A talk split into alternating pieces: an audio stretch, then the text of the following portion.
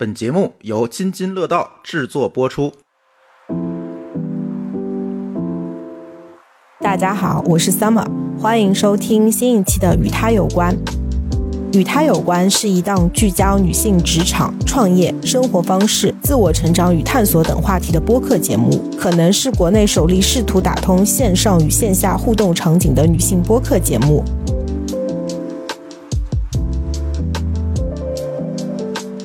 裸辞真的是很美好的阶段，它的美好在于你今天真的能够抛开所有事情的话，去享受你的当下。大家可能看小某书看的太多了，怎么每一个人都是裸辞出来，然后就做自媒体，然后就一下子变成百万粉丝，然后就怎么怎么样？存钱这件事非常重要，为什么？我作为第一点强调，就是因为我觉得它是会对出来后的心态是有很大的保障的。对于大厂的人来讲，贵和老就是他们的原罪。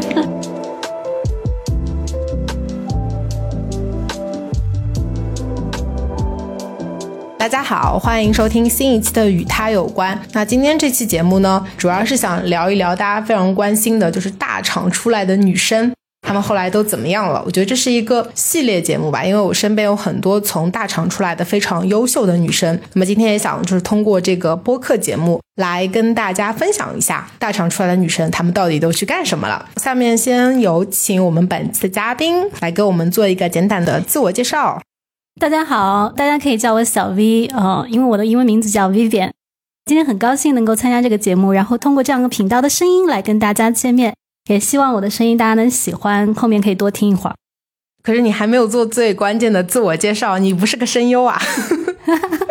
好的，那个我简单对我自己做一下介绍。呃，我其实背景很简单，应该算是说在外企有待过将近九年半的时间，然后是再到了 BAT 的大厂将近五年的时间。然后呃，我是裸辞出来的嘛，这个刚刚主持人也介绍过。裸辞出来之后的话，其实更多的是在一个自我探索的过程当中吧。那现在经过了裸辞后的四年，这个主持人现在目视证明我还是存在的。这就大概一个简单的一个经历的介绍吧。嗯，你出来已经有四年了，你确定吗？我怎么感觉你你上次告诉我你辞职那个感觉还历历在目，已经有四年了。对对对，其实这个时间我自己也感觉很快，但是我自己一个切身感受来说的话，只要在这个过程当中不是完全躺平的状态，其实四年发生的事情会让你有很大的成长的。啊，那这期节目我也跟大家一样非常期待啊，一会儿也可以来详细的听一下 Vivi 这四年。到底发生了一些什么样的事情？大家可能会比较好奇嘛，为什么要从大厂离开啊？因为那个我们小 V 姐所在的那个公司，不透露它的名字吧，但是我觉得也是 BAT 里面一个非常有名的一家公司。那 Summer 刚刚提到是说为什么会从大厂离开？我觉得其实每个人经过不同的人生阶段，都会有不同的思考。可能在大厂经历过的人的话，会有一些共同的共鸣啊，就是在大厂的话，有的时候你会是有一个光环在笼罩着，但是呢。在你实际的日常工作过程当中，尤其你经历了三年、五年之后，突破了那一个大厂可能一到两年的光鲜期，然后适应的那样的一个挣扎的过程之后，其实平时做的工作的话，也会成为一个让你感觉像一个螺丝钉，或者是一个在学习成长过程当中出现一个瓶颈期的阶段。那我离开大厂呢，我觉得有主要两个原因，一个呢是因为。在四年多的时间内的话，我觉得做出了一些自己想要做的事情，呃，有一定的存在的价值感。那在这个之后的话，其实也经历了漫长一段时间的话，是觉得自己在成长过程当中的话，有学习吸收到的很多在大厂的经验，尤其是大厂通过这样的一个平台，能够跟社会、跟生态、跟这样的一个中国的快速发展的这样的一个成长期有紧密的亲密接触，哈哈，能够贡献自己。力量的这个阶段，但是当这样的一个阶段过去之后，你会发现，其实在一个呃人生的阶段的话，你需要去看见更多的一些事情。所以那个阶段的话，我出来主要也是希望不能继续当一个螺丝钉，能够更好的从一个更大的视野上面发挥自己更大的价值，这是一个原因。第二个原因的话，其实是一个个人的一些直接的一些导火索吧，就是因为我家里的话，其实有一些事情发生，所以呢，我因为要照顾家里的一些情况的话，也是在一个合适的时间点裸辞了，这就是两个原因加在一起。对这个我为什么会从大厂离开的，我不知道跟大家是不是有共鸣啊？小 V 姐她当时说她。从那个公司辞职的时候，我当时第一反应就是他肯定又去 BAT 里面的另外一家。我当时真的这么想的，所以我今天也是第一次知道就是这两个原因。那我很好奇，你当时就是有想好吗？就是因为我觉得我们都是挺理性的人嘛，你当时有没有想好你出来之后要干什么？呃，我出来之前其实是做好准备的。那首先第一个的话，就是我觉得从任何一家公司离开，你是需要为这家公司去做好离职前的准备的，这是 职业道德。所以我大概有半年之前的时间有准备要离开的话，其实是会为我自己一个阶段的工作做好合适的交接，包括找好合适的交接人，然后把工作过渡给他，然后也是在一个工作的一个合适的时间点，就是产品上线的一个时间点的话去交接。出去的。那么，另外一方面的话，就是刚刚主持人 Summer 提到的，其实是心理上你有没有准备好？他就是想套我话呢，就是哎，你是不是有提前准备啊？下家对不对？嗯，那说实话，这件事的话，我其实没有准备的，因为我也刚刚跟那个大家也讲过，我另外一个离职的原因是因为我家里确实有发生一些事情，所以我也是考虑到家里原因的话是紧急出来的。但是我确实没有做任何的准备工作，是因为我确实是想留一段时间给到我自己和给到我的家人，在漫长的一段那个在大厂的生活经历的话，我觉得每个人的话都会觉得。其实你工作了，比如说四五年，甚至是说大厂当中有一些是跟大厂一起从开始创业一起走过来的，可能经历了十几年的时间啊。其实这段时间的话，大家都知道，全身心的付出，其实对家里亏欠蛮多的。嗯，那我是还是比较是。这个我很坦率来说，是个没有成家也没有有这个小孩的状态，所以是比较独立的。但是同样也是会比较亏欠父母的。所以我当时出来的一个想法就是要给更好的给自己一些回报，给家人一些回报，或者说俗称来说的话，就是大家最近一段时间会比较流行说的话，就是当时也给自己找了个理由，就是说，哎，我要有段时间的 gap year。对，所以当时我打算出来的想法就是，出来之后的话，我是希望有一段时间休息。那这段时间的话，除了陪家人之外的话，我更是想去呃有一个非常俗的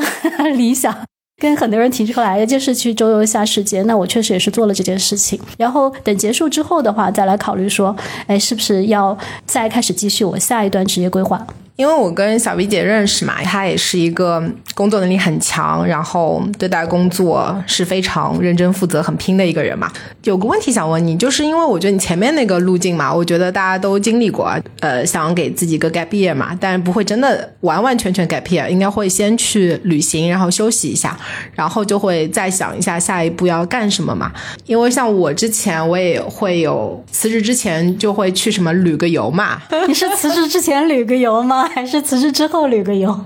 哦，辞职之后，对对对对对，辞职之后旅个游，比如说去呃什么大理啊，然后去什么普洱啊，都是那种比较小众，但是自然风光非常好的地方。就在那边就是感觉到人类的渺小，就觉得什么工作就是觉得这什么玩意儿，就是觉得哦这个世界太大了，有这么多美好的东西。然后在那边就觉得自己可牛逼了，觉得自己有无限可能啊。然后但是马上会辞完职，马上又去下一家，所以我我就有点好奇，就是说你当时那个路径是一样的嘛？先。休休息一下，然后也去周游世界玩一下，然后接下去你干了些什么呢？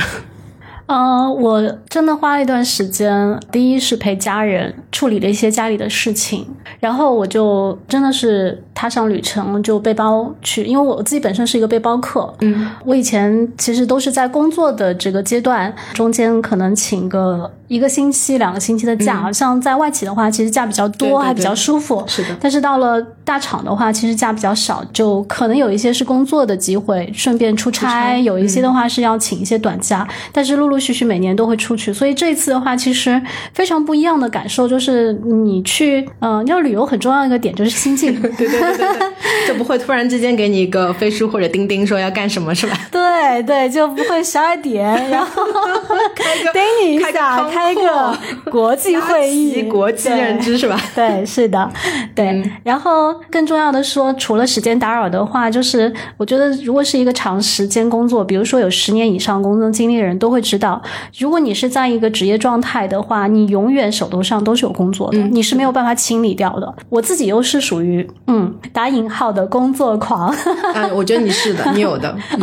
我觉得我不要这么说，我只是想打引号而已。对，可能一方面的话是习惯的话，你会有一个职业素养，在这样会有一个职业的习惯，就是你要负责。如果你手上的话，你是还是在职状态的话，你永远都是有一些事情不是特别紧急。啊，你可以放假，但是呢，这些事情你总想着说，我有时间的话我就去做一下，对你永远没有一个 ending 的时候，嗯，但是。当你真的是裸辞之后，我觉得那个状况特别爽的，就是你不管是在家休息还是出去玩，你完全就是了无牵挂。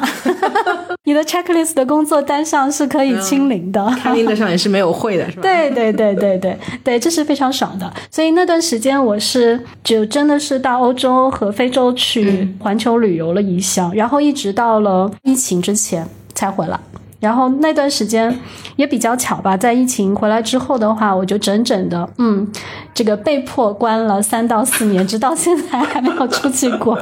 对，这是这一段经历。那这个为什么会谈到这段经历呢？是因为这确实也对我自己的。职业生涯和我后面的规划，嗯，影响很多。主持人 Summer 一直在问我这四年怎么过来的，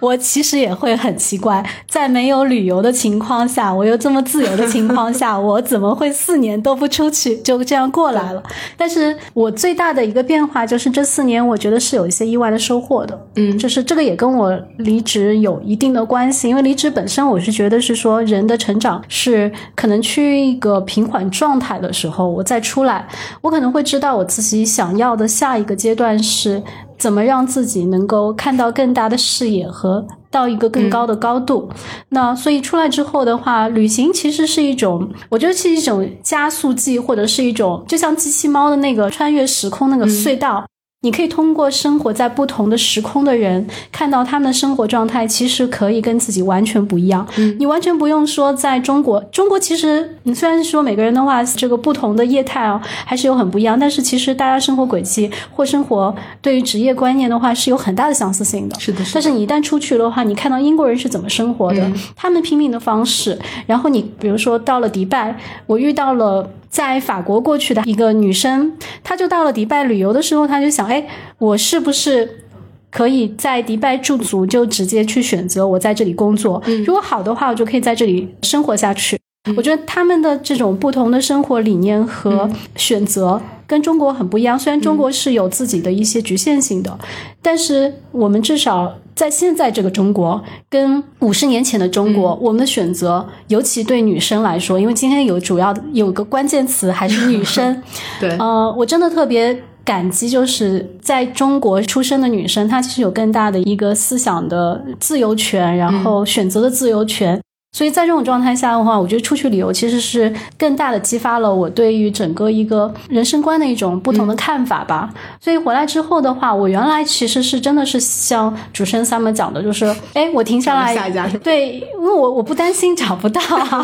我没有太多在这方面的一个焦虑。嗯，呃，我出来的时候，基本上有一些大厂就直接会来找我，对，包括你你待过的一些公司，他们就直接有猎头来找我，但是我一直没有答应。我觉得那个时候我会非常清。清楚我要的是什么，嗯，就是如果我要的是另外一种生活状态的话，我知道我不能顺着这个现在大家感兴趣什么就去走，我应该真的是独立去思考，而这样的一个裸辞的状态是让你真的是可以独立的去思考你的下半辈子要什么。那这个也跟自己的现在的人生的这个轨迹到了什么阶段有关系。对这个我不暴露自己的年龄了，但是我相信工作十年以上或者更长的女生的话，到了人生阶段的话，都会去问自己一个问题：哎，就是你下半辈子要什么？对我其实能够特别理解小薇姐，因为我也很喜欢去旅行嘛。然后每次出去以后，就感觉像有一个很好的充电跟 refresh 的感觉，因为我会看到有很多人，他们活出了我想活，但是我又不太敢的那种状态。但是呢，我有的时候就是像上次我跟你讲的那个，我回来以后，我就本来也是想说，哇，好羡慕他们，但是后来又有其他的工作砸过来，什么更好的机会，就觉得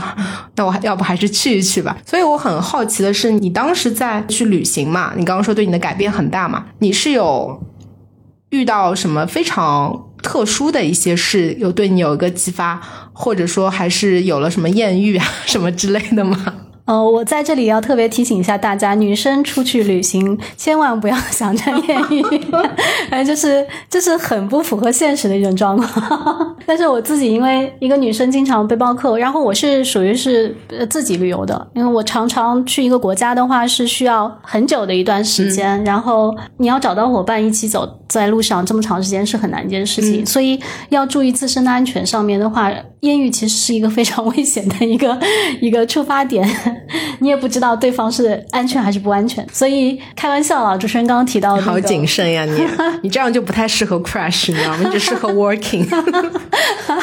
那回到说，呃，是什么点吧？我觉得，我不知道大家是不是会有一些共鸣。其实旅游是一方面，嗯，我在旅游这段时间旅游的时候，我其实有一个场景是能蛮触发我的，因为我那时候其中有一个点是到摩洛哥，摩洛哥在撒哈拉沙漠上面，然后我就跟当地人在聊起。你在这里生活，你觉得幸福吗？跟央视问的问题是一样的。这 个话题，这个话题问起来是不是感觉有点装逼？但是我真的是当时就在想，因为我也没有办法去确实知道他当时的生活状态，我就问了当地人这样的一个很宽泛的问题。他觉得给我的回答其实是一半一半震惊到我的。一方面，他说我说他很开心，因为他们通电了。他说十个月之前的话，他们其实是没有电的，然后他们现在通电。了，然后各方面的物资可以运到沙漠里来了，然后这一点是给我非常触动的，就是它跟我们的一个生活环境、这个物质要求起点上是会非常不一样的。但是另外一方面，我是真真切切的感受到了他的快乐。就是人的满足意其实是不断累加的。是的，当你对这个社会、对你自己的期待过高的时候，其实你是没有办法在当中去有更高的幸福的获取感的。但是反观，我会发现现在有趋势，就是尤其是我们很多活得很通透的女性，你越到后面的话，其实她对物质的需求，甚至乃至于对外界的精神的需求，都会越来越。没有太多的限制，就是会把这一块给丢掉，而更多的是从自我的修养来去感受这个世界，感受这个自然，感受万物的一个美好。我觉得大家在精神层面上的话，确实跟十年、二十年前女性的整个成长历程还是有很大的变化的。那这样的一个变化的话，是让我去思考一件事情，就是在回到我们的生活过程当中，你会发现很多人的话，其实都是在被物质驱动嘛，在被哎，我今天谁赚了多少？我会不会因为我的钱比别人赚的少，或者是我有没有去大厂而感到焦虑？但是其实，你如果拿到这件事跟我在摩洛哥的这个采访的人相比之下，你会觉得很可笑。你会觉得说他会抓住了当下的一个快乐，但是你却因为把自己搞得遍体鳞伤，不停的追逐你自己想要的那个无需有的那个你觉得很重要的东西。但其实你只要放开了，人这一辈子其实也没有什么这么重要的事情。就是回过头来，你真的是要想一想，你的下半辈子要什么事情。对，所以这个是旅游当中的话，一些点是非常触动到我的。另外一个点是我回来之后的话，我有大量时间去看书，也是基于我自己对于嗯想要去做一些自我的提升上面吧，所以我给自己排了读书的计划。然后我发现我可能另外打开了一个不一样的大门，就是当通过读书之后的话，我真的重新认识了。知识对我自己的重要性，因为我以前一直觉得学校毕业这件事儿，你其实到了社会上的话，你学的东西的话就是知识。我看到很多书，其实都是对我的专业有帮助的，都是对我的工作是有帮助的。然后，但是我可能没有太多的时间和没有太多的闲暇的那种心境去看很多其他方面的书。因为大厂人基本上都会很实用主义，都会看那个跟自己专业有关的工具书嘛。然后你是不是就是说会看一些现在就是我们以前觉得很引号无用的书，是吧？是，就是以前我是从来这种书是看不进的，因为你觉得你手上有那么多事情要做，对对，我觉得太奢侈了，看这对个。你你你根本没有心境去看得进去。当我开始看书了，而且是你一定要是把你手上的工作 checklist 清空之后，嗯你没有杂念的时候，你去看这些书，你真的会觉得非常有意思，然后你会领悟到很多一嗯些对自己真的是思考下半生价值的点，然嗯后包括很俗套的那个三个问题嘛，你从哪里来，你 到哪里去等等，嗯这些问题的话，其实真的是我觉得看上去是很空的一些话，嗯但是真的到关键时候的话。是会让你真的沉下心来，而且是吃了一个定心丸。嗯你会知道自己真的是朝什么方向去，而不是说随波逐流的，大家有什么就是什么。嗯所以我觉得这个是对我在这四年当中最大的引领，甚至我是觉得它会比旅游更重要，因为它会真的是帮你找到了你自己对于。嗯，人生的一个方向是什么样子？你为了什么要活？可能有不同的人有不同的认识。有些人的话会觉得是说，比如说你有兴趣爱好，嗯你就真的是说你想通了，你要为自己的兴趣爱好活。你可以不用是说在大厂，你可以真的是说凭你自己的兴趣爱好的话，把这一点做通、做大、做强，成为你自己的人生的使命。嗯哦，我觉得有 calling 这件事儿是非常非常棒的一件事儿，就是我很坦诚来说，我我自己还在找。那也也有些人的话，我觉得真的是说我我想赚钱，嗯，那就拼命的赚钱。对如果我真的想是说我想成为别人都知道我，想争取荣誉，我想成为一个知名的企业家，那也很好。那你去创业，对吧？也可以。或者你真觉得想通了说，你来人生这一遭的话，你就是把这一生体验给过好，你就已经足够了。嗯，那就放下所有东西的话，好好去体验这人生。我觉得真的是要想清楚，你最在意的是什么，哪怕是说这个点你是可以五年之后变化的，十年之后变化的，嗯，那也没有关系。当时的当下，你想通了这个点，你就朝你的方向去走。我觉得这点是非常重要，这是我在读书当中体会到的。我可能回来之后的话，读了几百本书吧，然后这个中间的话，凡是我有兴趣的，或者对我有一些启发的点的书，我都非常感激，这是给我最大的收获。小薇姐刚刚讲的那个点，其实我自己很有体会啊，就是包括我觉得我身边很多都是大厂啊，还有外企出来的人，我们都是之前觉得那种读书嘛就很忙，就没有整片的时间去读。但其实就像他刚刚讲的，就是静下心来去读一些所谓看上去没有用的书，可能偏哲学这方面的书，还是有很多的一些思考跟触动的。一些哲学和包括一些历史的书，我觉得对对我影响是蛮大的，因为。在学校的时候，我会觉得啊，因为我是理科生、理 工科生，当然是因为我没本事做文科生，对。然后那个时候会觉得，嗯，一看到历史、看到那些哲学、政治很头疼。但是现在你人到中年的时候，你反过来再看这些书，真的会觉得好有意思。对，嗯那你现在目前能跟大家说说你自己目前的工作状态吗？嗯，我现在其实状态是这样的，我是一个自由顾问这样的一个方式。就是我也非常享受这样的状态。我觉得一旦是你在从企业当中脱离，是一个裸辞的状态，然后绝对不能躺平，这是我的一个观点。就是在我身 在 在我身边很多人的话，其实都会说躺平，但是其实我看到是不是真正意义的躺平？嗯，就是他们不会是说真的是说，我觉得我已经哪怕是我已经家财万贯了，但我没有啊。这个 有一些可能大家可能看到的，确实可能会有一些真的是在一定意义上的话是做到了呃可以退休的状态的话，他们其实也是没有完完全全躺平的。呃，一旦你习惯了。这样的一个快节奏的工作方式，其实只是说你这节奏调整成什么样子。嗯但是完全躺平的话，其实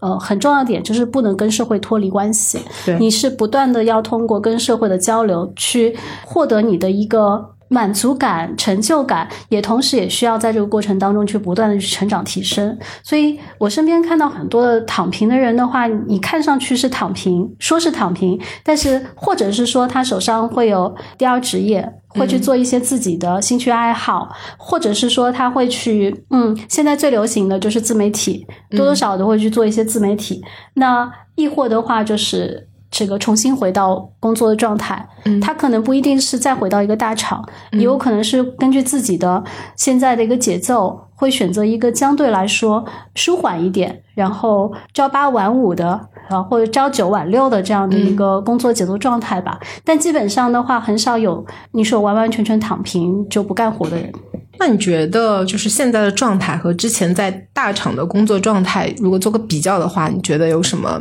差异吗？哦，那个差异还是很大的。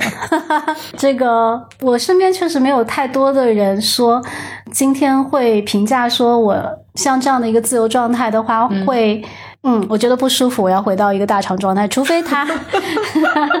除非他现在是一种焦虑的状况下。但是如果他一旦适应或享受的话，我觉得基本上很少人的话都会回到那种状态的，对，非常紧张的那种工作状态的。所以我现在觉得最大的享受就是我在每周的大多时间可以睡到自然醒，然后我可以在任何累的时候。对工作 say no，然后就可以去休息。我在自己最有想干一件事情的时候，就是你产生那个引号的心流的时候，我可以有能力去选择我自己想要做的事情。我可以对我的工作和生活的节奏，根据我自己的兴趣爱好跟自己的心境来自由的安排。我觉得这种意义上的自由，会比说我完完全全的是其他方面的自由更有对我来说更珍惜。听上去是非常非常满意，是吗？哦，不能满吧？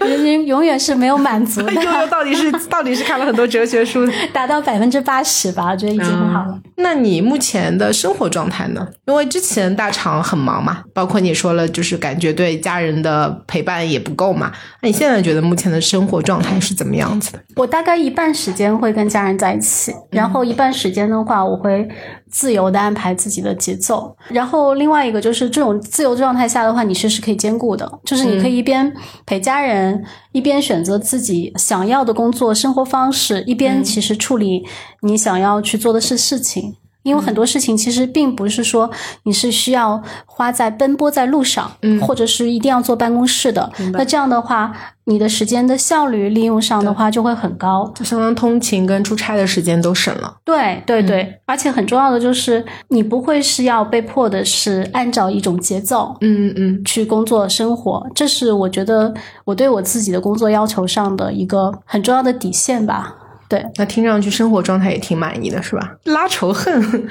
那你能不能跟我们分享一下你 typical 的一天吧？就是你典型的一天是怎么样的？从早到晚？我早上一般来说会在八点左右样子醒和起床，嗯，对，就不会像如果是在工作状态的话，可能会。嗯，时间节奏的话会更加早一点，对，没有吧？他朝我之前我们都是十十点多去上班，但下班时间很晚。那这样看上去的话，其实。你这种意义上的话，其实不一定它是真实的那种时间状态，而是那种状态是你可以自己调节的。比如说，你今天那天的话状态不是很好，多睡，我就可以多睡一会儿，我睡到九点。明白明白。但是如果我那天的话，我觉得我精神状态很好，我甚至可以七点钟起来看书啊。对，然后晚上也是这种状态。如果你觉得你很投入你当下的工作，我有的时候也会到十二点一点的样子。对，因为我以前。属于是说夜猫子型的，有时候到一点两点熬夜特种兵。对对对，但是现在的话。有的时候，当想的是比较要注重身体健康的时候，我就会 中年人养生是吧？对对对，我就会稍微给自己做一下纪律的要求，会早点睡。但是如果是没有这方面要求的话，其实完全是看我更追求的是享受每一刻的当下的心流。就是比如说我看电影看得很开心的话，我就会看；如果我是在写一篇报告的时候，我也会希望能够把这个报告全身心最高效的写完。就是我会更在意我的每一分每。每秒花的那个值得，是不是值得这个事情上？如果不值得，我可以有自由权不去做它。它，但是如果我嗯在。这个工作状态下，我觉得大家可能都有体会。有的时候你特别不想工作，但是你明天一定要交报告。我觉得这种的话是我特别不喜欢的。就是就是就是你不喜欢那个我们之前 deadline 是第一生产力那个是不是？是的，你一定要第二天要做出来，而且尤其是有的时候你会被迫说，我今天就给你马上在下班之前给你布置一个任务，你第二天出来。但是你那天的话，可能嗯大姨妈来了，你觉得很不开心。你这个很真实。哎，那回去继续就刚刚打岔了，你继续说分享一下你点。典型的一天，不管你是几点起来，我基本上会让自己完全醒过来，然后确实清醒了以后再起床，然后自己安排早饭。我会在早上的话稍微做一些小锻炼，嗯，对对对，就是健健身、跳跳绳什么，让自己可以身体各方面清醒过来，然后吃一顿开心的早饭，然后开始工作。上午我会比较多的时间，可能是处理一些各方面的一些事情吧。嗯然后中午午休，午休可能会嗯，这个吃好饭以后，因为比较多的时间我可能会是在家里，所以我可以选择跟家里一起共进午餐，然后吃好饭的话，我可能会去跳跳操什么之类的。对，稍微 你的午休是睡觉还是跳操？啊，我没有午休的习惯的，确实对，是。因为我想大厂我们之前都不午休。对对对，是，就是我没有午休的习惯，但是我累的话会，啊懂会会会马上调整。我基本上是一旦累的时候，不管任何时候，我都会让自己就嗯休息一下五分钟或十分钟的话，保持一个 refresh 的状态以后，再进入工作状态，这是我最基本的底线，就是千万不能在累的时候嗯对硬着头皮去硬着头皮去工作。然后到下午的时候，我可能也会根据情况来选择学习或者是工作。嗯对我可能脑力比较迸发的时候是晚上，所以 有的时候我会我会在比较有创意的东西的话，会留到晚上，不管到几点，或者是看书啊等等。明白对，你那个 MBTI 你测出来是啥呀？你是 E 人还是 I 人啊？你看呢？我觉得是 I。我 I 跟 E 之间的话，其实是比较平衡的，可能比较中间。对，以前有做过 E，然后也有偏向于 I 哦的情况。对，因为我是感觉，如果是一个 E 的人，他会就是哎，E 的人的特征就是他需要跟外界的去嗯。接触，然后让自己有更多的一些 refresh，更多的一些那种 energy 嘛。但是 I 的人他就喜欢就是在家看书、听音乐，然后沉浸在自己的世界里产生心流嘛。嗯。所以我刚刚那个听你这个你的典型的一天，我感觉有点像 I 人。我听出来了，就是在我们的 典型异女的 主持人的那个心态上面，哎，这个人好宅啊。我是会觉得说，哎，是不是少了点什么？因为我在想，就是，嗯、比如说工作嘛，的确是省了很多通勤的时间或者干嘛。但是你，因为你前面也提到要跟社会保持不要脱节嘛，要跟社会的去做一些接触跟交流，然后它也是可以给你一些灵感，然后也能学习跟提高嘛。所以我刚刚听你那个 typical 的一天，我感觉好像都是你自己在跟自己玩耍。对对对，这个中间的话，确实没有提到是说，因为我跟团队或者是客户这边的交流，但是是因为是不定期的。啊，对，所以我是根据实际的需要情况下再去跟他们安排时间的日程，所以我的 typical 一天的话，可能比较多的是。当我所有的节奏都安排好了，嗯对我可能在这一天的话，我可以自由按照我自己的节奏去走。但是如果有需要的话，我可能一整天或者半天我会出门去见我的朋友，去见我的客户等等。对，嗯，明白。我觉得现在应该有很多听友嘛，都会很好奇，就是小 V 姐她是怎么从大厂出来以后，先是裸辞，然后怎么去探索出目前这种模式？因为听下来，我感觉你还是非常满意的，跟满意度就是，如果是十分满分，你还是谦虚一下，为了留点空间打了八分。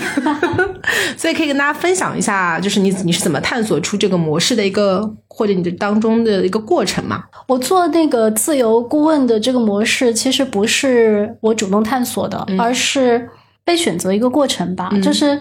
我的旅行回来之后的话，其实我有跟大家提到说，我有考虑说是不是会回大厂工作，甚至也有考虑是因为很多人的话从大厂出来也会考虑创业。嗯对，在这个过程当中，其实嗯，你有很多种选择，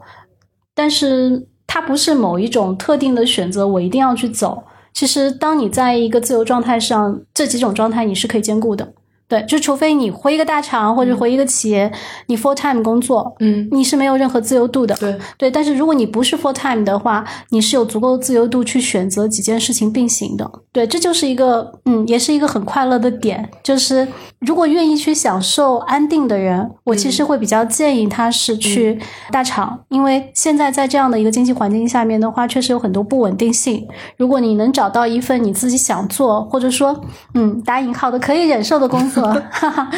这个在你没有积累到足够的资金资本的情况下，我都建议是说会比较合适。现在目前在你的工作履历上还不够丰厚的人，都是比较合适去做稳定工作的。但是，假如你是属于是说不求安定，是你也有一定的资本，可以是说让你度过一段完全空窗期的时候的话，其实你是可以尝试这个状态去探索一下你人生更多的可能性的。我觉得这一点有这样的一个清醒的认识，就是我觉得人生不是求稳的，在人的很多过去几十年的我们的父母观念当中的话，比如说会建议你做公务员什么，现在有很多年轻人的话，其实也会去，对对对对，他们出发点都是考虑是说给你一个生活的保障，但是其实我们现在很多年轻人追求的更多。是说，我有怎么样去找到更多的可能性，去探索我人生当中更多的一些意想不到的，丰富我的人生的体验和经历的。如果是这样情况下，其实你知道吗？我我是认为是说，在一个大厂工作，一旦你进去以后，你至少要三到五年，嗯，对吧？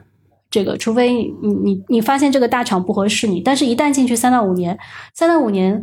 对一个人来探索人生来说的话，它其实是一个很长的时间。就像 Summer 刚刚前面说的话，觉得四年，哎，我们不见面了，好像好长的时间。但是其实我们俩都各自经历了很多不一样的经历，对我们的人生的体验，对我们对于是这个世界的认识都是非常有帮助的。但是，假如我们不是走这条路，我们是选择了一家公司，真的稳定下来四年。其实这个四年，对，你会发现你的感受、你的提升，真的不一定会有很大的变化。这个是不一定，就是有的人的话，他可能是在里面是有飞速的成长。对，但如果是说你本身就是更多的是付出型的，那可能你你真的是说这四年变化不是很大。我觉得就是我们两个人都会觉得这四年就像发生在昨天，一晃而过，说明时间过得快。我觉得至少不是很煎熬，至少我觉得对我来讲，我回忆起来这四年，我觉得发生了很多事情啊，也还挺精彩的。好，下一期留给你来，三位来谈一下这四年发生了什么惊喜的故事。那你刚刚提到的就是你探索的这个模式嘛？呃，小 V 姐她其实有非常丰富的工作经验，然后也会有很多的一些个人积累嘛，所以就是。我听下来，你的这个一开始的这个探索这个模式，可能是别人主动 offer 给你的，就是说你这个多久你是理顺这个事情？比如说第一个 offer 过来了，可能就是一个自由顾问的一个方式嘛，然后你可能后面会去接更多的，然后你你是多久去理顺了这个过程？因为你在这个当中肯定也有一个探索嘛，嗯去感受一下，这是一个很好的问题。嗯，其实你说理顺不一定是完全理顺。但是四年多还没理顺，不一定完全理顺，因为每一个案子都是不一样的。对，每个案子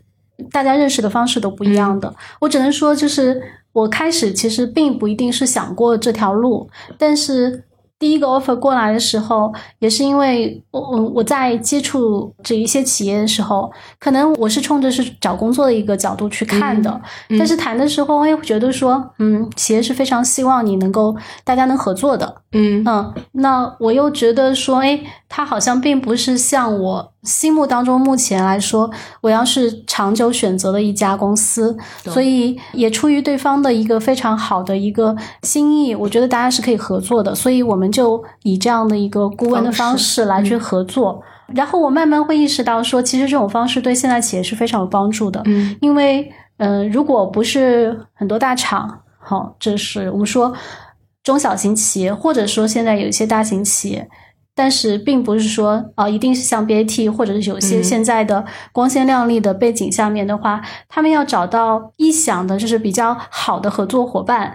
作为他的中高管人才是非常吃力的。这中间包括了资金的，因为现在大厂出来的人的话，他的 salary 都是高的离谱。但是呢，其实对于他的性价比，其实大家是打一问号的。我并不知道是不是合适我企业的文化。所以在这种情况下的话，很多的企业其实是没有机会去跟大厂出来的很多的优秀的精英人才合作。嗯，那另外一方面的话，就是在精英这边的话，其实选择一家企业，它也是要靠说对这家企业比较长的时间时段的。考验就是合作才能知道，因为他并不是说我今天我看我的面试官，我觉得和善，我就跟他合作。他要去看说这家企业它的运作状况，嗯，它的整体的文化，包括它的所有高管团队，嗯，这个是不是能真的是把你进入这家企业想要去给这家企业带来的价值，能够真的落地，能够找到这个吻合点上，要去做蛮长时间的考核的。所以这个过程当中的话，其实。对一家精英的话，他为什么不愿意草率去选择，而是宁愿选择一个大厂，因为保险，嗯，对不对？再加上 salary 的话是比较好满足的，这就造成了一个很天然的一个 gap，就是大厂之外的一些其他的这么多可以发挥价值的企业，其实是找不到合适的人。那优秀的人的话，也没有办法去很安心的去选择一家，对吧？那我觉得其实这中间就是存在一个机会点，就是这样的一个顾问的方式，也许是说。大家走下去的话，它一定会产生一些价值。嗯，产生价值的过程当中，如果他觉得说我的个体跟这个企业之间、这个团队之间的话，能产生一个更长久的共鸣的话，嗯，那也许大家就可以一起走下去。所以从这个角度来说的话，我觉得独立咨询顾问的话，其实是对这个社会是有价值的。嗯，我是不是在？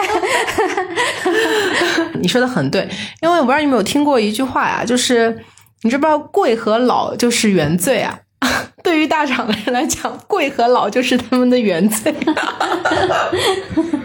对，的确是有这个问题。我觉得咨询顾问可能是一个很好的一个解决方案。嗯，也很感谢小 V 姐就跟我们分享了她探索出来的这个模式啊。那就是这个过程当中，你有遇到过一些什么样的困难，或者你有什么遇到过什么一些心理落差吗？这中间困难点来说的话，最大的困难点就是不稳定性。所以我说这点是没有办法克服的。我到现在也没有说能找到一种方式，你一定能保证你的稳定性。呃，包括你的稳定性是指就是说你接完一个 case close，然后再下一个，就是你不能保证像我们在公司里面就是排完的，就是非常确定跟稳定一直有，是吧？是，它会有一个不稳定性，就是在于说，有的时候的话，几个机会都会同时找到你，对，那你可能要有所选择，嗯就或者说你会比较辛苦一点。那有的时候的话，就可能是说你没有这样的一个合作的机会，在一个时间会有空档，你需要去自己安排。嗯，对嗯所以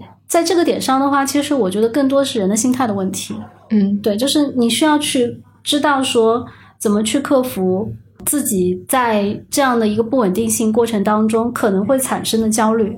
嗯，对，当这个焦虑的前提还是因为，嗯、你要对自己的生活状态有一个比较客观、比较理性，不要太情绪化的一个判断。就是我一旦没工作，你会去想，哎，我以后如果再这样的话怎么办？我是不是要重新选择一个工作岗位？如果你你是这样想的话，我觉得其实你很难用一种很开心的心态去面对这样的生活，而且这样生活有可能你一旦继续下去，嗯就跟开始创业一样的，你可能是一个长期的过程，因为你也知道，就是说，如果你是处于工作状态的话，你中间 gap 太长的时间，你再回到工作状态，你是要被重新评估你是不是合适的。对，所以大家走这条路的话，如果是 gap year，我曾经有一个 HRBP 给过我建议，我问他，如果我们要去尝试 gap year 的话，你建议多长的时间？你这么理性，你还去问过 HRBP？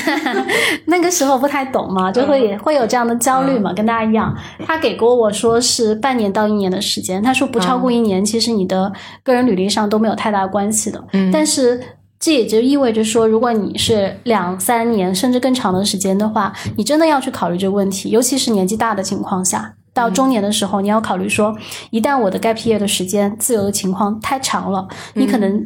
未来的选择就只有是一直是这样下去。但我我相信未来可能会有变化，因为呃，人的价值我觉得不应该是根据年龄来衡量的，但是可能现实状况下。三十五加的兄弟姐妹的话，都已经开始产生焦虑，这也确实是一定的现实状况。嗯，我觉得这是最大的一个点，遇到最大的困难就是这中间的一个在你的呃收入上面，在你的合作的机会上面的一些不稳定性。其他的方面的话，我觉得都不是大大问题。就比如说，你在这个过程中，你需要去自己快速的成长，嗯你需要去能够克服各方面专业的问题。这个是需要靠你自己不断的学习，不断去提升自己来去达到的。相比来前面一点来说的话，从大厂出来的人的话，其实他的学习力和学习精神都是、嗯无敌的 都是、都是都是小问题。但是我觉得有一个事情，就是我觉得人类就是会产生焦虑嘛，就是对未知的想象嘛。然后人类，而且我觉得就是说是很需要确定性的。那你刚刚提到那个困难，其实我是能够理解的。你的意思就是说，就是可能不是那么稳定嘛，就是可能这一单结束了，你做的非常高兴，但是可能结束了，你要接下个项目，但当中可能会有一段的时间，可能哎没接上，然后再过一段时间才接上嘛。那你这个是会。怎么去调整这个心理呢？还是说你会比较积极的自己再去寻找一些新的客户？这件事情呢，我觉得，呃，我没有特别完美的解决方案，嗯但是我给到几个建议。第一个是说，在资金上的保障，就是如果是说我是上顿不接下顿的情况下，我我不建议是说轻易走走上这条路。就是不管是说作为独立咨询顾问还是自媒体，嗯其实很多人的话现在就是想说我裸辞出来的话，我可以做自媒体。但做过自媒体的人的话，也都知道自媒体不是那么轻而易举就一定能成功的。是的，对吧？它也需要累积，甚至是说，呃，你做的成效各方面也是要靠一定的条件的。嗯所以我觉得最好的建议就是，当你走这条路之前的话，真的想清楚你是不是有资本和心态上的准备。所谓的资本，就是你知道自己大概有多少时间的话是可以空档期的。嗯对，然后这段时间的话，如果真的不行，你还是可以回去选择重新工作的。嗯所以你要有能够继续呃走入工作状态的这样的一个工作能力。那你以你的那个经验，就是你可能你当时或者你觉得多少的，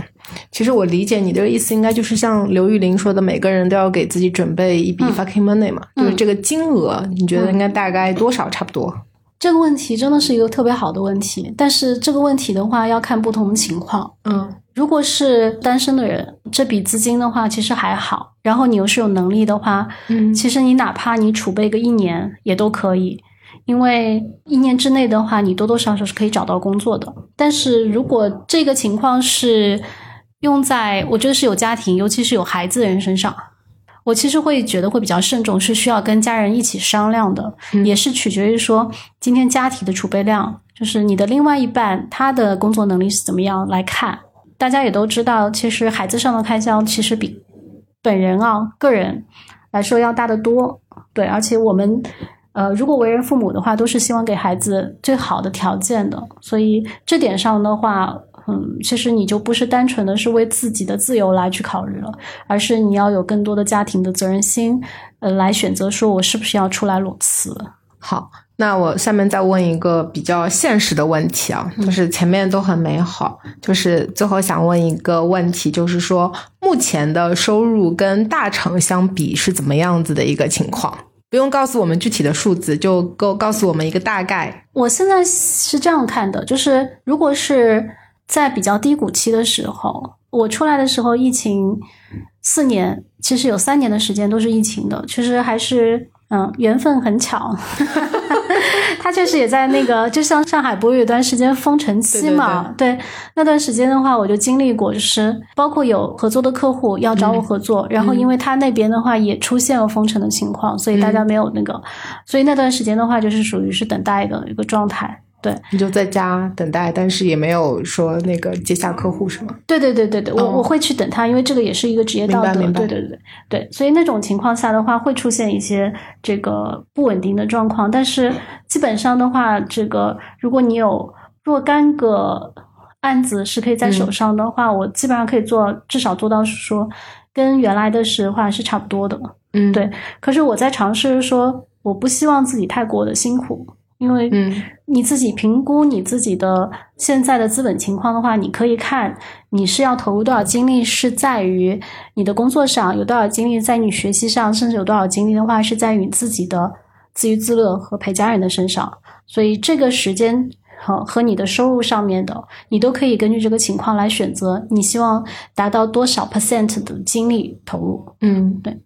明白。那听上去还是可以的，因为我感觉如果跟大厂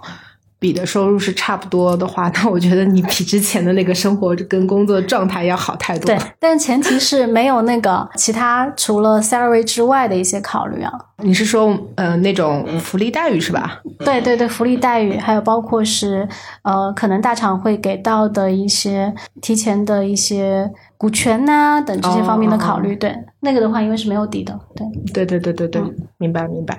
那你身边就是从大厂出来的人，他们都在干些什么呀？你可以说真实情况，因为我看到你笑了。我见到最多的其实还是继续会选择工作。嗯，对，嗯，哪种工作？还是大厂。就还是就是 BAT 里面横跳是吧？对，OK 有这样的。对，嗯这个基本上应该是呃排名最高的。嗯然后除此之外的话，是选择第二档的话，就是会选择一个相对节奏比较轻松的一家公司，嗯但是是他自己本身能能力擅长之内的。嗯，就是说意思可以降点薪，但是工作强度不要那么大的公司。对对，嗯也不一定会降很多薪，其实说实话的，但是他的工作强度一定会好很多。嗯呃，但是可能你要去奉献的是，你不一定会是像大厂有光鲜亮丽的背景，以及包括是说不一定是会是你可能是做的非常有价值的事情。哦，嗯，你懂我意思？懂对懂。对，就是你更多的话是用同样的薪水和相对来说品牌上面的话，这个就弱一点，就对就公司没有那么名，没有那么大名气，对但是你的对没有那个工作强度没有那么大。就本来说啊，这个是来自 BAT 的小 V 姐，然后后面就是啊，这个来自什么什么公司，就就不知道。但是就是工作强度没有那么大，是的就是在呃可能那个就是从工作的幸福感跟性价比上会更高一，点。是就是这种是属于是选择是说继续工作，但是比较想追求平衡的这种生活的这种状态的人。然后第三种的话，应该是是比较多的，有很多从 BAT 出来的话，他手上有股权的，他其实可能更多出来选择会是。躺平，但是这个躺平是我是打引号的躺平，嗯。就是他手上一定会有事情要做，嗯。这要不就选择最多的一种自媒体，要不就是是选择自己的兴趣爱好。比如说，我有的朋友的话，他选择摄影，嗯。用通过摄影的方式来去表现自己的这个天才的一方面，然后除此之外的话，还能有一些收入进来，这些也是比较多的。还有包括民宿啊，开民宿啊，会做一些 这个好好多人都会提到这个选择民宿，还有开咖啡馆咖啡馆哈哈，这些方面各自有自己的一些爱好的话，都会去作为躺平的另外一块副业来去做。这三个是我见的比较多的。那你这个还算小众的吗？如果你把我当成躺平也可以，对这一类的，但是你你都你都说了你的收入能够跟大厂差不多，你还躺平？哎，但是你不能说今天那些开民宿的话，他的收入就不比大厂高啊，也很难说啊。我身边认识几个开民宿跟咖啡馆的，都亏得一塌糊涂，嗯，因为有碰到疫情嘛。哦，对，嗯这段时间确实难说，但是就是他选择的是自己的另外一种，呃，这是职业生涯，对吧？他其实选择、其实我觉得我身边有那种开民宿跟咖啡馆的，我觉得是有点盲目的。你说他真的非常喜欢，我并不觉得，他可能只是觉得说，不是文艺女生最会干的几件事情吗？就是开花店、开书店、开民宿、开咖啡馆嘛，就好多人都做了。但是你说是真的是喜欢吗？我觉得可能要打一个问号。就是还是需要对这些商业模式再做一个更透彻的分析。其实你真的进去的话，你会直接知道，可能说开咖啡馆，如果你不是咖啡馆跟酒吧一起合作的话，其实你盈利基本上是很少的。对，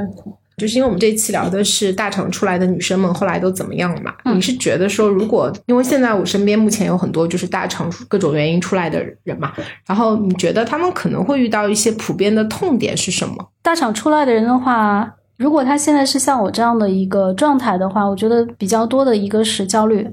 嗯，基本上每个人都会有焦虑。我感觉你好像一直不焦虑，我相对来说还好，但是我身边的话，是我有钱，几乎我觉得出来的人的话，多多少少都会有一些焦虑。然后，因为有很多人找过我聊，对，聊过这样的一个心态，就是不管是他接下来去选择什么样的职业生涯，还是他当前的状态，嗯。我都能看到出来他的焦虑的。这个焦虑就是一直到他进入下一个阶段，他觉得比较稳定的状态对，那这种焦虑的话，我觉得，嗯，来源于几个方面，一个是说，原来在大厂其实是一个非常快的节奏，对如果你进入躺平，开始会爽，爽几天之后，然后你当你冷静的时候，你就开始要规划下一段了嘛，嗯。这个，然后你那个时候的话，就开始会觉得说，第一，我现在马上要开始准备简历，马上要开始找工作，嗯就进入这种焦虑状态。然后第二的话，就觉得说，如果我躺平时间太长了，这个我的生活状态的话，还是继续保持在那种快节奏的状态下。我不知道你有没有见到过，就比如说嗯。典型的就是出来从开始第一天就开始安排。啊，我早上 要做什么事情，晚上要做什么事情，我每天都要有一些什么样的成果出来，哪怕是说我今天是要去学习画画的，也会排的很，就是跟小孩那个去去去读书班一样的。我今天要去绘画班要参加什么，然后第二天的话是音乐班要参加什么，就是以这样的状态的话来去进入一种躺平状态。其实我会觉得在心态上的话，不一定是说完全是真的是躺平，就是有点像把自己的 schedule 排的。很满，然后每天晚上复复盘，就像 OK 啊一样，看看自己就是列的一些东西有没有做完。是的，是的，是的，是的。然后我给自己一个特定的时间啊，我一定要在半年之内的话完成我的 gap year，然后半年之后的话，我要开始找工作。那这半年的话，我要取得个人的怎么样的一个成绩？哦，这个就是大企业遗留下来的一种习惯。对啊，那就是我觉得就 echo 你前面讲的，你问了那个 HRBP，就是我在想他为什么半年之内一定要有这个成果？是不是因为他面试？的时候说，哎，你这个 gap year 的半年，你干了些什么？哎，我的成果是什么？一二三四五六，是不是就能够说服 HRBP？刚刚前面讲到那个点的话，是因为半年到一年的话，这个休息是合理的。但是如果是说时间太长的话，新的家公司的话会觉得你在这半年之内或一年之内的话，是不是更新换代的一些技术，或者是现在的一种商业模式，你是不是已经慢慢脱离的话，就会容易被淡忘，或是跟不上时代。这个，但是一年之内的话，基本上就不会有太大的差距嘛，是这个角度。但是我我身边很多人的话，我会看到是这样的一个状态，对对对，包括我自己一开始都是这样子的。但我一直觉得你你一点都不焦虑，有一度我就怀疑你是不是家财外贯，或者说你当时股票是不是都卖完，财富自由了，就是一直感觉不怎么焦虑，你知道吗？就是因为我一直保持快速的这样的一个排排计划的状态，对，因为它会给你一种就自我的一个满足感跟催眠感，会觉得说这个半天你还是没有躺平的，开玩笑，开玩笑。然后除了这个之外的话，就是。嗯，我觉得有些很多的伙伴的话，他是把自己的计划想的会比较完美，就是比如说他要创业，嗯，他要做自媒体。其实我想说的是，很多时候的话，理想跟现实还是有很大差距的。就是你要享受那种你没有办法控制的这样的一种状态。如果你能够真的是打引号的随波逐流，你真的是能够做到一个比较好的这种自由的状态。但是如果你是想说我出来要创业，但是嗯，我们大家都知道，创业并不是那么容易的事。我自己也经历过这个阶阶段，会觉得，哎，呃，大不了去创个业，对吧？但是其实，当你再慎重的去看的话，你会发现创业不易，做自媒体不易。嗯，这个这个中间的话，就会受到蛮大的打击的。很多人出来的话，就马上开始做自媒体，然后就发现，哎，做了三个月的话，怎么也没增加多少粉丝。嗯，其实这一块也是变成一个红海了嘛。所以，如果你今天是一个不一样的心态，就是说我愿意做这件事，尝试一下，作为我一种呃生活的调剂，尝试可以让我能够从。一种状态变成另外一种状态，也能把我的这种生活状态表达出来，把我的观点表达出来。我觉得那个是好的，是非常正面的。但是你如果把它变成一种我要靠自媒体然后发家赚钱，那这样的一个。现实的状况，我觉得一定是会对人的打击是很大的。嗯，对。其实我觉得丽姐讲的这一点，我非常的同意跟有感受吧。因为我觉得大家可能看小某书看的太多了，怎么每一个人都是裸辞出来，然后就做自媒体，然后就一下子变成百万粉丝，然后就怎么怎么样？我觉得大家可能就是要想一想，就是大家如果都是第一次出来创业，或者第一次开始做自媒体，这个里面还是有很多。我觉得一个是专业能力，还有你的认知，还有包括一些机会跟 timing 这些运气这些成分，它是一个综合体，不是说你看了别人做了这个，就是在你的身上一定会成功。所以我觉得还是不要给自己那么高的期望。但我觉得你可以就是把它当成你就是把它作为一个记录你的生活，或者是真的是你的兴趣爱好。不要期望太高，是不是？我觉得只要人把预期拉低一点，就会快乐一点。是啊，当然是。人最痛苦的话，其实就是现实达不到你的预期嘛。最后，我想问问看，小 V 姐，就是你有一些什么样的作为过来人的一些理性的建议给到大家？给几点建议吧。第一个，我觉得还是在出来之前的话，对自己的能力和对未来的经济状况做一个很好的评估。就是我觉得资本很重要。如果你觉得现在你给到自己的这个存下来的钱，就像我身边有个伙伴，她自己做好计划，她打算跟她老公在五年之后裸辞出去这个环游世界，然后同时做数字游民。那他可能现在就大概规划好了以后，他要存多少钱，他那个钱存到了以后，他就开始就开展他的计划。我觉得这个其实就很好，就是说，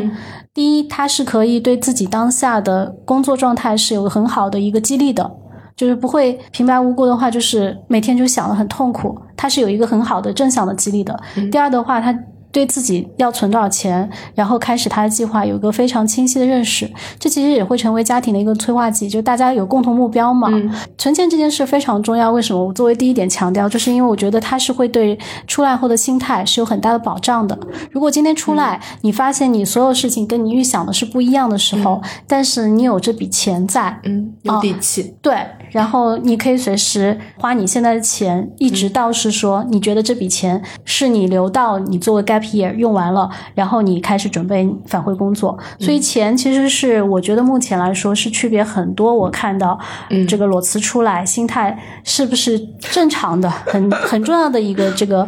基础要求，就是今天钱够了，大不了真的是我就躺平。很多人的话都是你这样想的话，你对很多事情的话都不会太在意了。所以我觉得钱是这个第一重要的，但是钱要多少，其实。在网上有人是吧？对，每个人都不一样。在网上有太多的工具，比如他还说到说，我的存款乘以百分之四，就是你每年的开销，你按这样的来计数。但我我不是非常赞同这一点啊，我觉得这个计算公式还是有待考量的，打个问号。但是它也会成为你很好的一些评估的一个工具。对对对，这是第一个。第二个的话，我觉得还是在心态上面，就是如果真的要裸辞。就不要是说是那种身在草营心在汉的状态，就是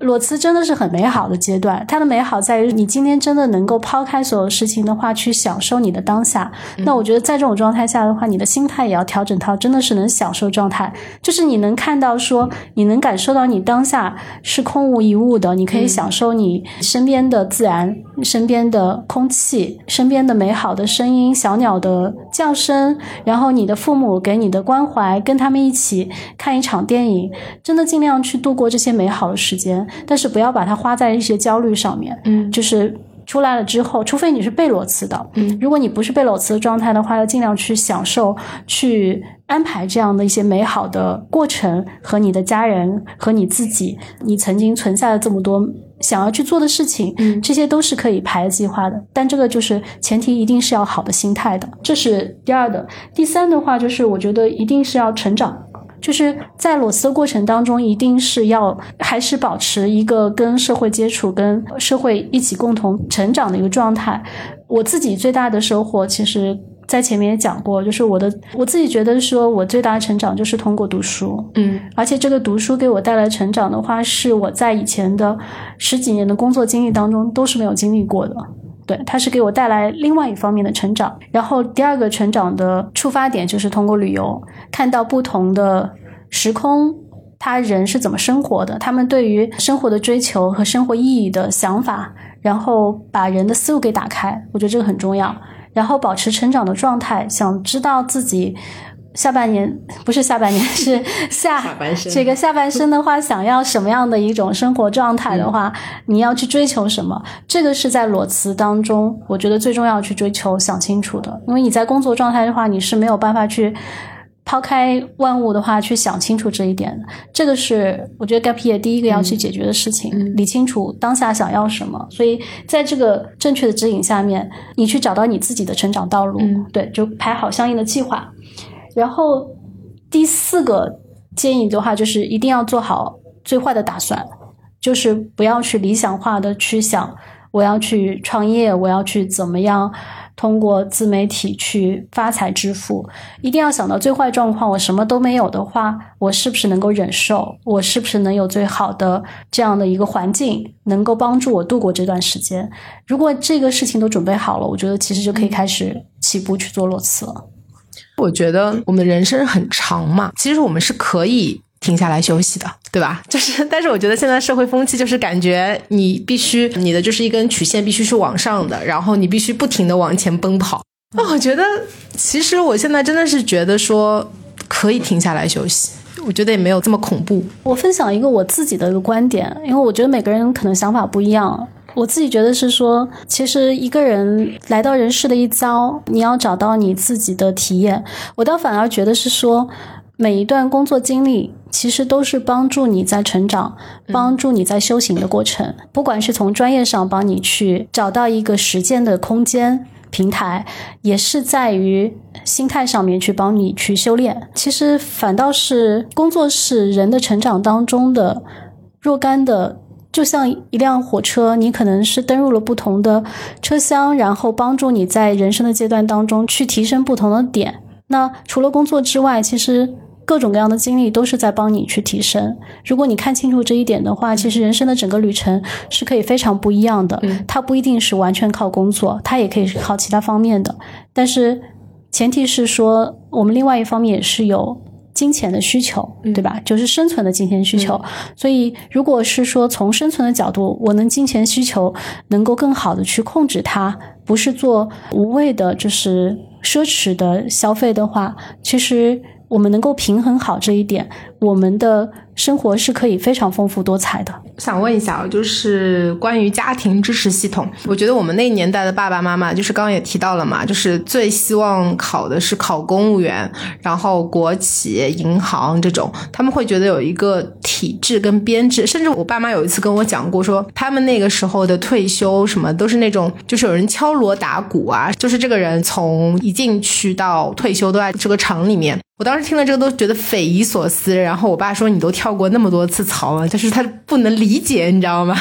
然后我觉得其实父母的想法应该是差不多的，嗯，因为我觉得你本来是在一个非常光鲜亮丽的一个知名大厂嘛，那可能本来我觉得应该在你的父母眼里应该是一个非常好的一个工作，那你现在就是等于说跳出了这一个就是我们外界评价觉得非常光鲜亮丽、非常好的一条路，可能就是走了一个就不一样的一个。但是我觉得从我跟你的聊天，包括之前。的我们的接触嘛，我觉得是一个就是更能活出自我，就是更适合你满意度更高的一条路嘛。那你是怎么去跟你的爸妈或者是你的家人的支持系统去做沟通？他们有一些什么样的一些想法吗？因为这个我觉得也是个非常现实的问题。跟家人沟通的话是很重要的，这个点，我觉得这个点在不同的人身上确实有遇到。我也看到过我一些朋友的话，其实在跟家人这边，家人提过反对的意见，但是我觉得好好沟通都可以。这个首先基本的原则还是在于说，家人一定希望你幸福。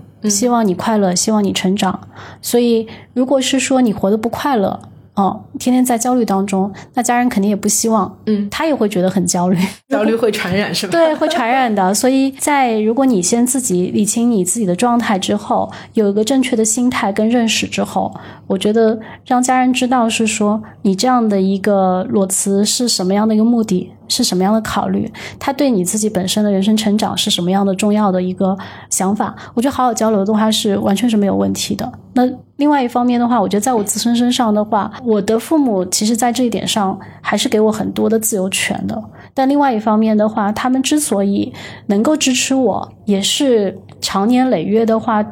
基于对我的一个信任感，知道我能够在这些安排上的话做好最坏的。这个打算包括在这个资金的存取，对，包括我在我的工作安排上面的话，他们也切切实实看到的话，我都是有过得比以前更幸福，然后过得比以前更充实。第三的话就是，哎，有更多时间陪他们了，所以他们也会非常满意。所以这些事情的话都是好交流，也是需要在过程当中慢慢让他们看到，嗯，你过得更好。嗯，我觉得这是非常中肯的一个建议啊，因为我觉得家人肯定是希望我们可以过得更好，但是有的时候可能爱有局限性嘛，对吧？但是我们可能就是要跟他们多去做一些沟通。好的，那今天这一期节目呢就到这里，非常感谢小 V 姐来做客，因为我知道现在有很多人都会比较的焦虑嘛，那我觉得我们可以做一个大厂出来的一个系列节目，然后听听不同的女生她们是一个怎么样的活法。那后面也希望有机会的。话我们可以组一个局，就是关于大厂出来的女生们的一个局。那到时候也可以跟大家有一个线下的一个交流。好的，也希望说对这方面感兴趣的我们的女同胞们，当然也欢迎男同胞们，大家可以一起的话多交流。我觉得这个世界还是很美好，还有很多机会，大家是可以一起去做一些事情的。所以欢迎大家的话，能够听到这个节目以后，能够跟我们的主持人 Summer 联系，然后我们看看，对，我们来组个局。对对对。然后最后我想说，其实嗯，就是前一段时间那个哲学老师嘛，那个刘擎他有说过，就是人生不是轨道是旷野嘛，就是说如果你。觉得你适合在轨道里的生活，那就在轨道里生活。如果你想去看看旷野，我觉得你也可以看看旷野。我觉得人生就是有更多的体验性跟可能性，那就让我们拥抱这个世界的变化吧。我觉得还是人间值得，好吧？那这一期节目就到这里，谢谢大家，拜拜，嗯，拜拜。感谢您收听本期节目。本期播客节目由津津乐道制作播出。你也可以在我们的官网 d a o 点 f m 找到我们的更多内容作品。如果您喜欢我们的节目，欢迎在微信、微博、朋友圈等社交媒体转发分享。您的分享对我们而言十分重要。如果您希望与我们互动，可以关注我们的微信公众号“津津乐道播客”，天津的津，欢乐的乐，道路的道。在关注后按提示操作即可加入我们的听友社群。